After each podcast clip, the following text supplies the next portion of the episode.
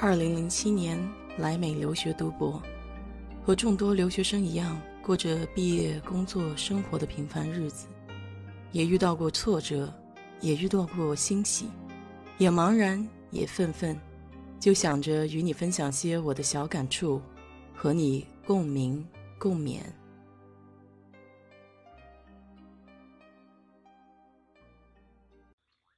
嗨，你好，我是 DJ 水色淡子。昨天在油管上看到一个视频，一对小情侣花了四百八十八人民币，就为了去参观北京亚运村的豪宅。这豪宅里面呢，确实比较壮观，就好像动物园一样，又有孔雀，又有羊驼，还有麋鹿、鸽子啊、鸭子啊什么的，这些都算比较普通的了。那么最便宜的一套房呢，是一亿两千万人民币。那这样一对比呢，其实在我这里生活性价比还挺高的。住在二三十万美金的房子里面，我也可以看到麋鹿、小兔子；住在五十万左右美金的房子呢，我就可以看到孔雀、鳄鱼、小松鼠、鸽子这一类的话，不用钱，每天都能看得到。我今天想给你聊聊的呢，是虽然美国这边生态比较好，但是生态好也有生态好的烦恼。这个呢，要从前几个月的一个晚上说起。我正在家里刷网页，然后就突然听到了悉悉嗦嗦的声音。我房间门口正好是上阁楼的板子，然后我就把灯打开了，结果那个声音更响了，好像就靠近门板那里。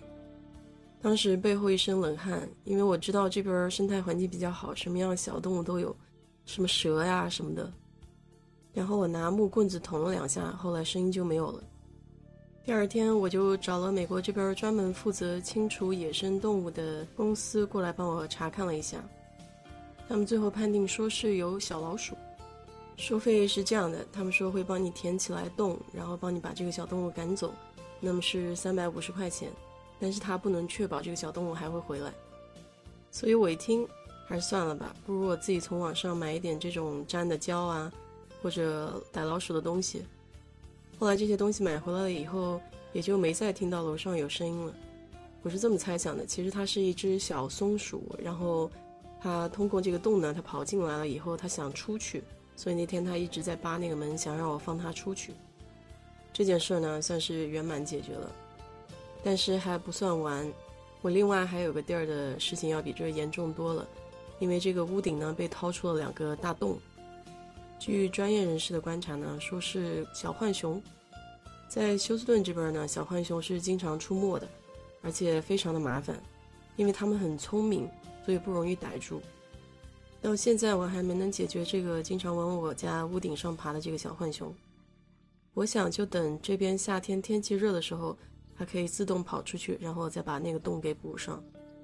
这样的情况呢是屡见不鲜的。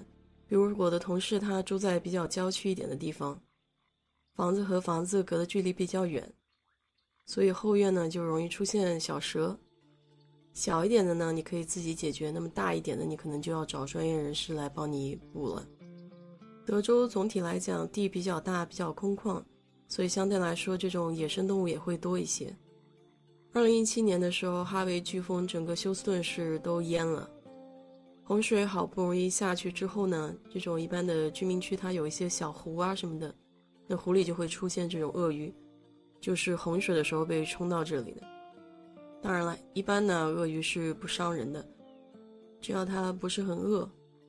休斯顿附近的鳄鱼呢，还是属于那种攻击性比较小的种类。这些鳄鱼呢，一般都是居住在离休斯顿大约有一个小时的沼泽里面。那个公园也是常年向游客开放的。免费的，然后你也可以过去骑自行车玩啊。所以说周末的时候，其实老美是很喜欢在户外活动的，到公园散散步、爬爬山、骑自行车之类。我家附近有一个小公园，啊，你过去散步的时候呢，你时不时也能看到一些麋鹿啊、小兔子之类的。在这里呢，你能感觉到整体的这个生态平衡还是很不错的，就人跟动物之间都是和平共处。当然，就像我说的，也有不好的地方。就拿臭虫来说个例子吧，也就是美国人这里说的 bad bug。在国内呢，臭虫这个东西基本上已经被灭了，呃，很少听说还有因为臭虫引起的不适。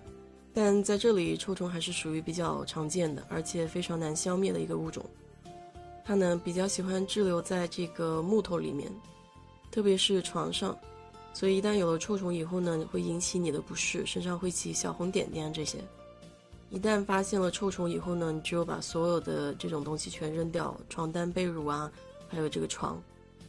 我有个同事呢，他特别害怕这个臭虫，所以他每次在美国旅游的时候，所有的酒店。他都会仔细检查一遍那个床，然后再决定要不要睡。除了臭虫以外呢，最厉害的就是蚂蚁了。这里的蚂蚁呢，真的是很厉害。它有一种蚂蚁叫火蚁，就比如说你不小心站在草地上，这个蚂蚁呢，很快就会咬你一口。这样起来的小红包，很久很久都不能消下去。就唯一对我比较管用的就是我用那个盐，在这个伤口上不停的搓。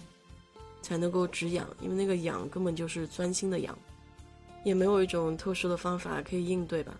嗯，美国这边也有那种专门杀火蚁的粉末状的东西，但它还是很愉快的生活在我们的身边。但总的来说，好处还是要大于坏处的。去年我回国的时候，家乡那边也能看到国家在大力的搞绿化建设，对环境也慢慢重视起来了，感觉也是比较欣慰的。希望能一直坚持下去吧。好了，今天就给你聊这么多吧。如果对这个话题比较感兴趣的话，就在我的评论区留言，谢谢。